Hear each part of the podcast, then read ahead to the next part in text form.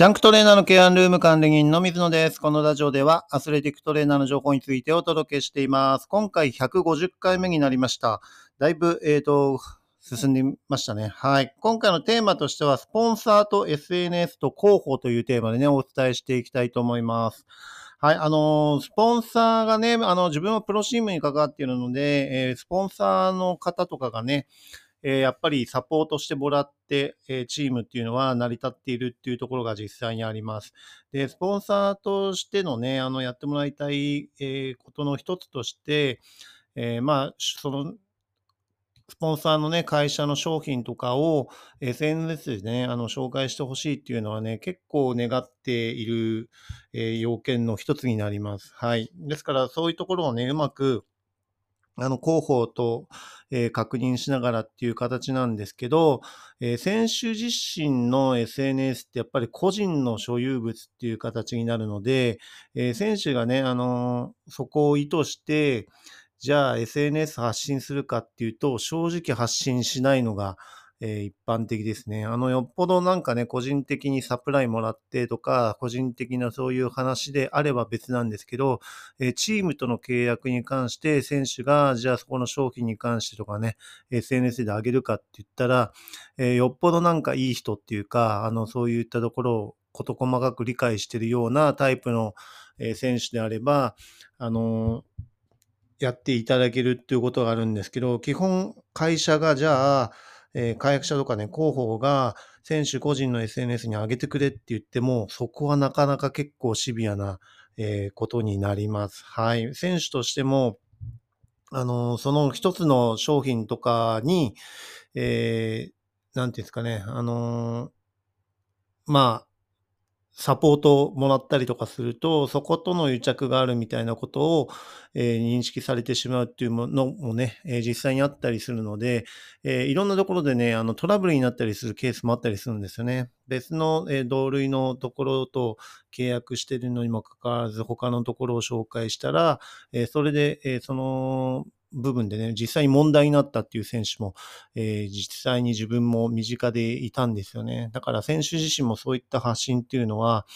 えーなかなか難しくて、あくまでも個人で SNS はやっているっていうような形になっています。で、実際にチームのね、公式の SNS と、選手個人の SNS どっちが強いかって言ったら、選手個人の SNS の方が圧倒的に強かったりします。はい。ですからね、あの、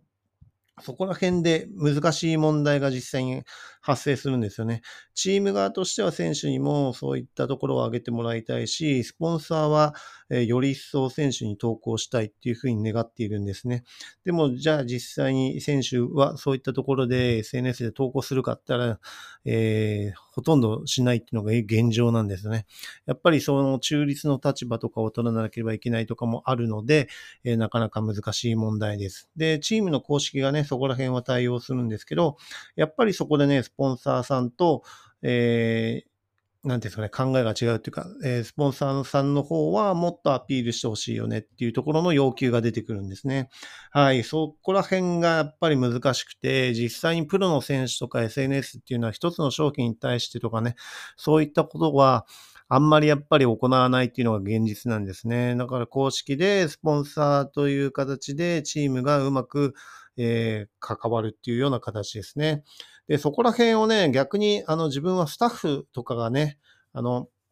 チームスタッフもそうですし、フロントスタッフとかもそこら辺を穴埋めするっていうのは非常にありなのかなというふうに思っています。まあ正直ね、あのプロチームのスタッフって、えーヘッドコーチ以外はね、もう雑魚扱いされるようなね、えー位置関係にあったりします。はい。あの、大した発言もないし、えーメディアに出ることもほとんどないし、っていうことなんですよね。はい。だから、あの、自分は、えーそういったところで、スポンサーさんからサプライを受けることも、それはそれでチームの一員という形なんであるんですよね。はい。で、なんか恩返しする方法ないかなと思って、自分は、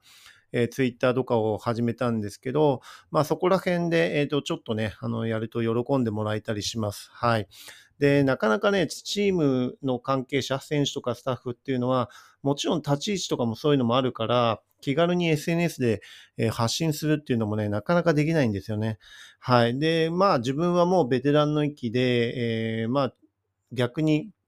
そこら辺はね、意識して、えーファンがね、あの、ファンとかスポンサーさんが喜んでもらえるようなことを、えーショットでもやりたいと思って、まあ、チームのところをね、あの、えーうまくね、あの、チームの、えーなんていうかね、スタッフ目線という形で、えー情報発信したりとかね、あの、スポンサーさんのところにちょっと、えー遊びに行かしてもらったりとかね、そういったところは、えーたまにね、やるようにしています。だから、あの、そういったあの目を、えーチームスタッフとかね、あの、そういったところができるようなね、え形っていうのも、えーそれはそれでね、え隙間を埋めていくっていうところでニーズがあるのかなっていうふうに思っているのでね、えー自分自身はそういったところに頑張ってね、力を入れるようにはしています。はい。なかなかね、あの、チームとしてね、活動したりとかね、えーそういうスポンサーとの関係、広報との関係っていうのはね、難しいんですよね、やっぱりね。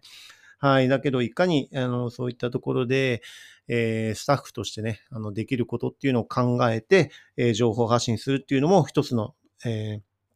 役割、使命、えーだと思っています。で、自分自身は、あの、まあ、バスケットボールっていう競技のね、トレーナーをやっているので、えー一人でも多くね、あの、ファンをチームにつけるっていうことを、えー願っていますし、バスケットボールのファンを一人でも多く、え増やしたいというところは、あの、昔からずっと思っていることなのでね、あの、こういったところでうまく、えー協力できるようなことはしていきたいなというふうに思って活動はしています。はい。ですから、あの、何が何でもね、そこら辺の SNS とかが上げればいいっていう問題ではもちろんないですけど、えーちょっとそういったところでね、あの、ファンの方が喜んでくれたり、スポンサーさんがちょっと喜んでくれたりっていうようなところが、えーよりね、えー多くなると、チーム自体の基盤が安定したりっていう形になると思いますのでね、そこを願って自分自身も活動しているということです。はい。それではね、次回のテーマとしては、子供に大きすぎるシューズはダメというテーマでね、お伝えしていきたいと思います。今回も最後まで聞いていただきありがとうございました。また次回もよろしくお願いします。